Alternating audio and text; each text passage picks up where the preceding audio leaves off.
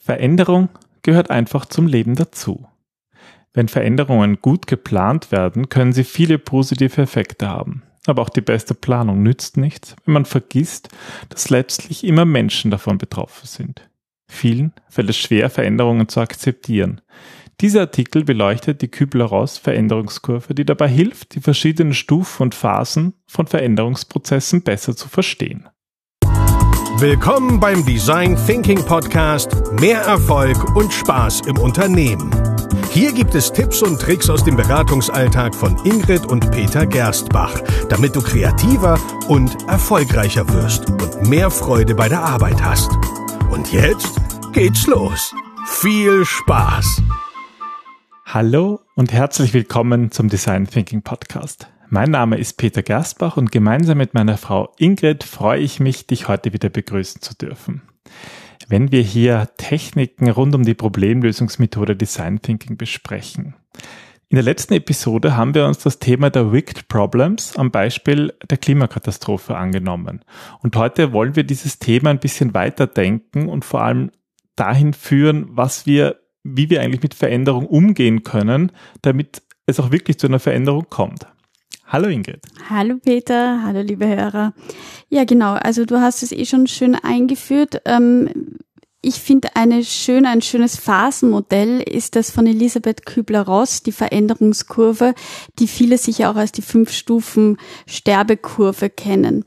Die ähm, Elisabeth Kübler-Ross ist eine Begründerin der modernen Sterbeforschung, eine schweizerisch-US-amerikanische Psychiaterin und die hat sich vor allem mit dem Tod und dem Umgang mit Sterbenden und Trauer befasst. Und ähm, die Veränderungskurve, die kann man sehr schön, wie du gesagt hast, auf Change Management, auf Veränderung generell, also man muss nicht sterben, um das zu durchleben, ähm, umlegen.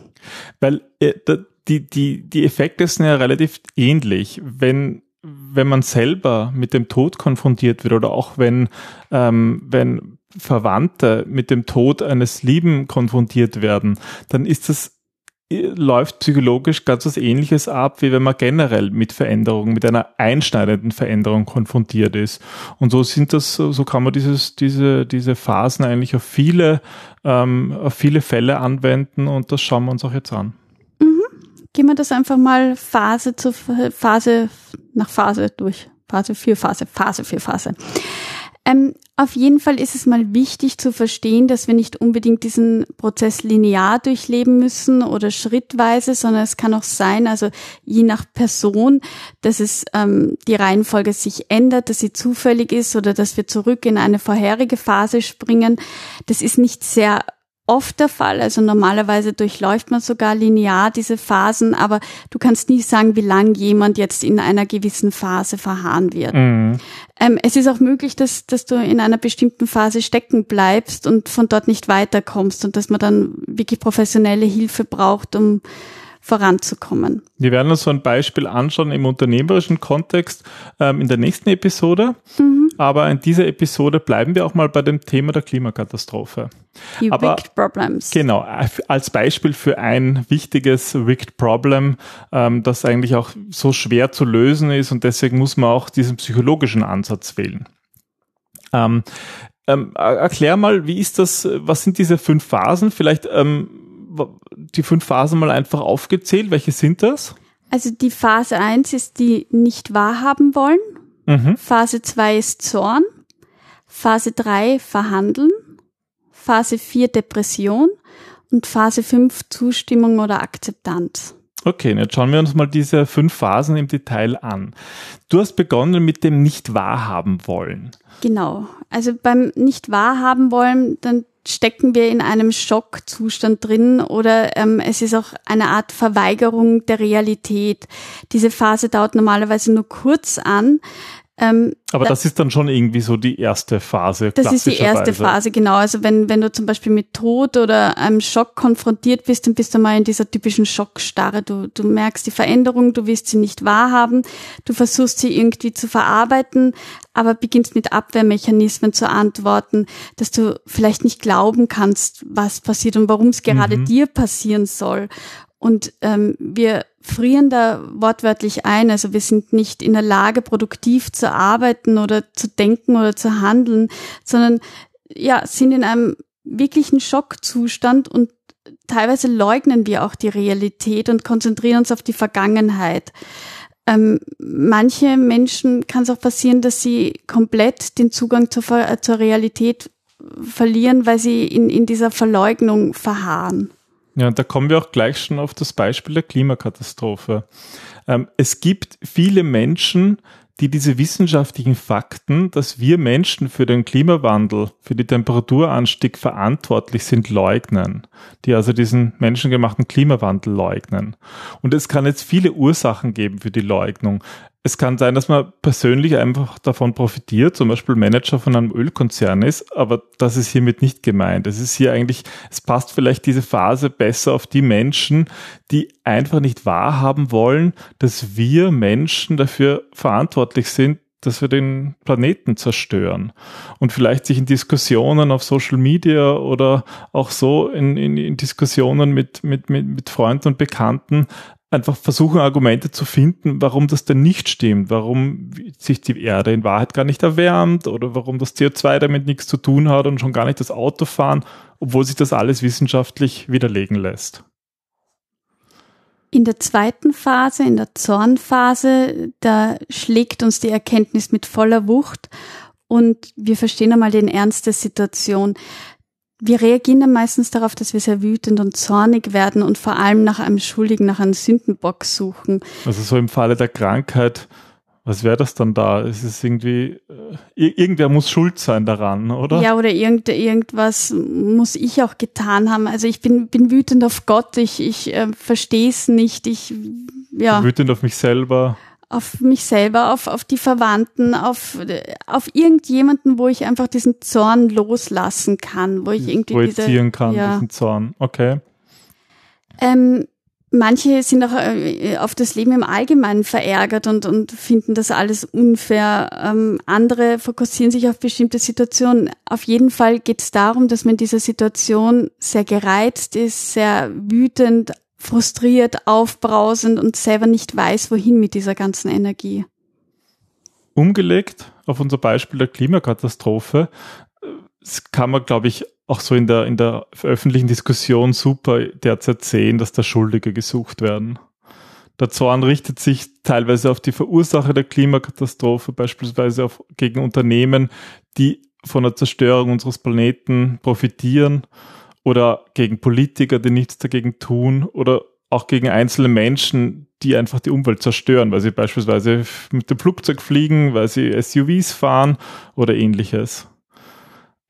Aber der Tor kann sich eigentlich auch gegen einen selbst richten, oder? Ja, absolut, natürlich. Weil du ja selber das auch mit verursacht hast und dann irgendwie diese volle Wucht dich erschlägt und du dich beginnst selber zu bekämpfen. Das ist irgendwie das Bittere. Wir alle in der westlichen Welt verursachen ja, circa fünfmal so viel CO2 im Schnitt, auch in Österreich, als es eigentlich die Welt verkraftet. Das heißt, wir sind alle schuld. Also auch hier ist es eigentlich ganz normal nach diesem, nach diesem Phasenmodell, dass sich der Zorn auch gegen einen selber richtet.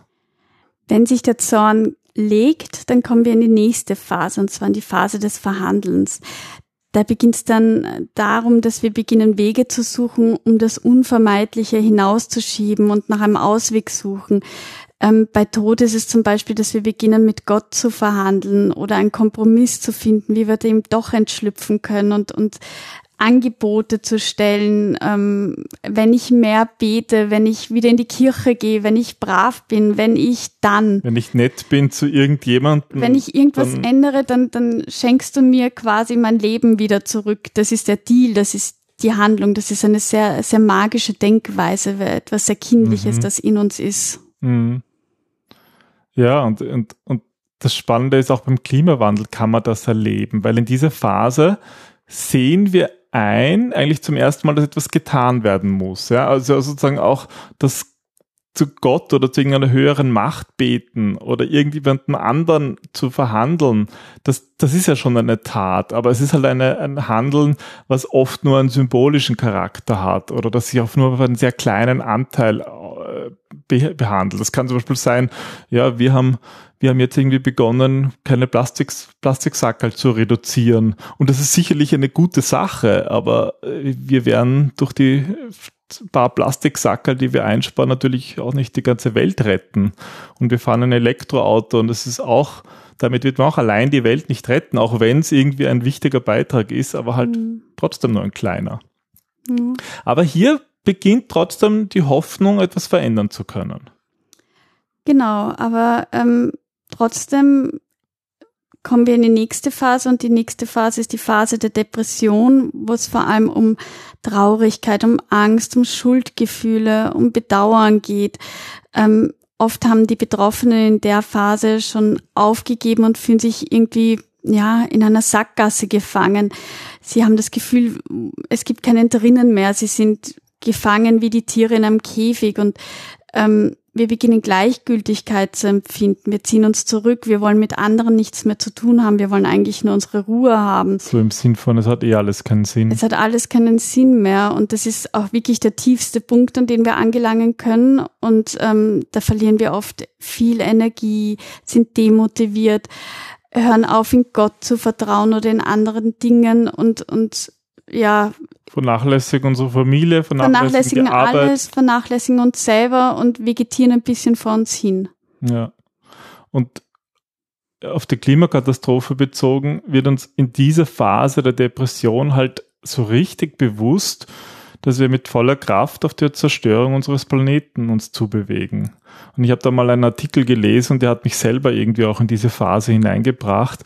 Und in diesem Artikel wurde so das Bild gezeichnet eines Autounfalls, dass wir ein Autounfall, den wir in Zeitlupe sehen. Wir bewegen uns mit 100 Sachen auf eine Betonwand zu und der Aufprall ist unausweichlich. Wir können nicht mehr ausweichen, aber wir bewegen uns darauf zu und in diesem Zustand sind wir halt als Welt jetzt. Wir haben das in der letzten Episode erklärt, dass wir durch die ganzen fossilen Verbrennungen einfach unweigerlich in diese Katastrophe kommen. Und selbst wenn wir jetzt wirklich viel verändern, können wir das nicht mehr ganz rückgängig machen. Und dieses, dieses Bild der Zeitlupe, das ist eigentlich ähm, überhaupt, dass, dass wir es nicht mehr schaffen werden, das aufzuhalten, ja, das, das führt ganz unweigerlich in eine Depression, Depression, in der wir sehen, ja, dass es zu spät ist und dass das Leben sich auf der Erde massiv verändern wird. Und da kommen wir zur Zustimmung oder zur Akzeptanz, was auch die fünfte und letzte Phase ähm, in dieser Veränderungskurve ist da erkennen wir, dass eigentlich dieser ganze Kampf, dieser ganze Energieaufwand nicht wirklich etwas bringt und wir beginnen uns mit der Situation nicht anzufreunden, aber abzufinden und sie zu akzeptieren. Also wir sind ein bisschen resigniert und ähm, das ist natürlich kein glücklicher Zustand, aber wir hören auf, gegen die Veränderung zu kämpfen, weil wir wissen, es ist ein Kampf gegen Windmühlen. Und ähm, ja, wir, wir suchen nach neuen Möglichkeiten, wir versuchen Kompromisse auch zu finden, damit wir ähm, damit umgehen können und versuchen weiterhin ein schönes Leben zu haben oder, oder jetzt äh, die verbleibende Zeit gut zu nutzen. Und diese Phasen, wir haben ja eingangs gesagt, die kommen an sich so einem Sterbemodell und am Ende des Lebens ist natürlich der Tod. Ja? Und was bei Kübler-Ross der Sterbeprozess ist, kann man ja auch auf Unternehmen anwenden, auf generell auf Veränderungen, die ja nicht irgendwie mit dem Tod des Unternehmens enden müssen. Ah, das wäre irgendwie schlimm, wenn jeder Change-Prozess gleich mit dem Tod des Unternehmens enden würde. Nein, es geht darum, dass, dass ähm, Mitarbeiter sich immer im Leben anpassen müssen. Ja, es ist es gibt niemanden auf der Welt, der nicht einmal Tod von einem nahen Verwandten oder einem lieben Freund erlebt hat. Und das ganze Leben besteht aus Veränderungen. Und es geht darum, dass wir lernen, mit diesen Veränderungen so zu leben, dass es uns gut geht und dass wir auch andere nicht damit beschädigen. Und vor allem, dass wir ins Handeln kommen. Ja, genau. Dass wir einfach ins, ins konstruktive, produktive Handeln kommen, raus aus der Depression, raus aus dem nichts funktioniert und die Welt ist schlecht und wir verhandeln, sondern einfach ins Handeln, so dass wir gut weiterleben, gute Lösungen finden und diese Wicked Problems teilweise lösen, um neue Wicked Problems lösen zu können. Genau, es kommen ja immer neue Probleme auf uns zu, die wir aber lösen können. Und am Beispiel von der Klimakatastrophe heißt diese Phase der Akzeptanz, dass wir zum ersten Mal wirklich ins Handeln kommen. Das heißt, wir geben uns nicht mehr irgendwelchen sinnlosen Leugnen hin oder aggressiver Wut oder diesem kindlichen Verhandeln oder Leben der Depression, sondern wir akzeptieren, ja, dass es ist, wie es ist. Und das schaut zwar nicht gut aus für diese Welt, aber wenn wir es akzeptieren, können wir auch was verändern.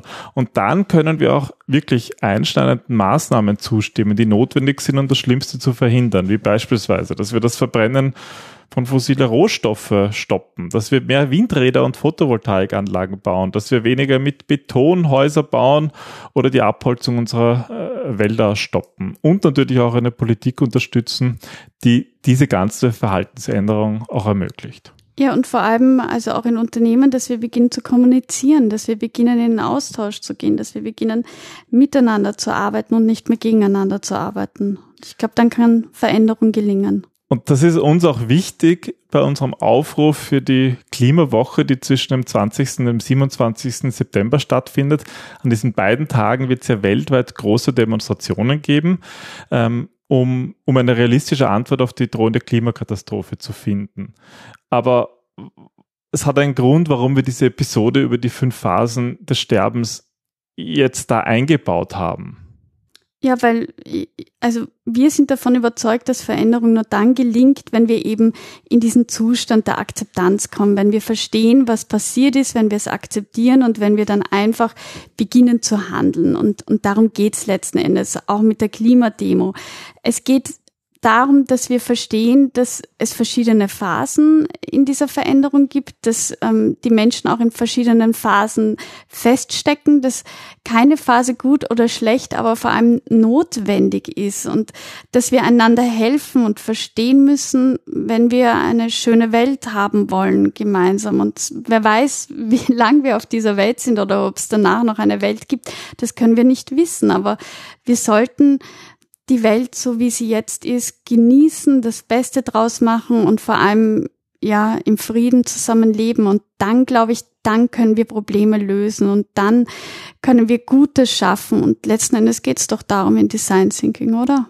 Ja, und dass wir nicht uns gegenseitig ablehnen oder überhaupt Andersdenkende ablehnen, sondern irgendwie bisschen bisschen besser verstehen, wie andere Menschen ticken und das hilft uns nicht nur die Klimakatastrophe zu lösen, sondern das hilft uns bei allen Veränderungen, egal ob es um Unternehmen geht, ob es um persönliche Probleme geht, ja, oder eben um, um die großen Herausforderungen und der Menschheit. Zwei Gedanken von mir noch dazu. Ähm, nur wenn du etwas verstehst, heißt das nicht, dass du es respektierst. Ja, also wir können die Dinge verstehen und sie trotzdem nicht gut finden. Das mm. ist in mhm. Ordnung. Und das Zweite, was ich euch mitgeben will, ist, ähm, wenn ihr andere bewertet, dann sagt das eigentlich immer mehr über euch aus als über sie. Also achtet darauf, was ihr denkt und wie ihr denkt, weil das spiegelt euch wieder und nicht das Verhalten der anderen. Und wenn, wenn wir andere schlecht finden oder ablehnen, dann lehnen wir im Grunde immer etwas in uns selbst ab. Und das gilt es halt auch zu reflektieren und zu hinterfragen, weil das ist auch Veränderung. Und das wird auch das Thema der nächsten Episode sein. Da schauen wir uns ein bisschen an, wie man diese Phasen der Veränderung oder generell Change Management in im Rahmen von Wicked Problems in Unternehmen lösen kann. Weil ich glaube, das finde ich immer spannend, wie du darauf hingehst, gerade damit umgehst, gerade was du jetzt gesagt hast, diese, zu verstehen, wie es den Menschen drinnen geht und die einzelnen Aktionen von Menschen nicht abzulehnen, sondern da eben mehr Verständnis und mehr Akzeptanz zu finden, das ist schon ein ganz ein wichtiger Schritt, um dass Veränderung gelingen kann. Ein Wort für Empathie. Und darum geht es dann in der nächsten Episode. Geht es in jeder Episode, bitte. Absolut. Wir bedanken uns bei euch fürs Zuhören. Ähm, ich hoffe, es war für euch interessant und ihr habt hier was lernen können. Ja, dann ähm, würde ich sagen, wir hören uns beim nächsten Mal. Bis dann. Tschüss. Tschüss.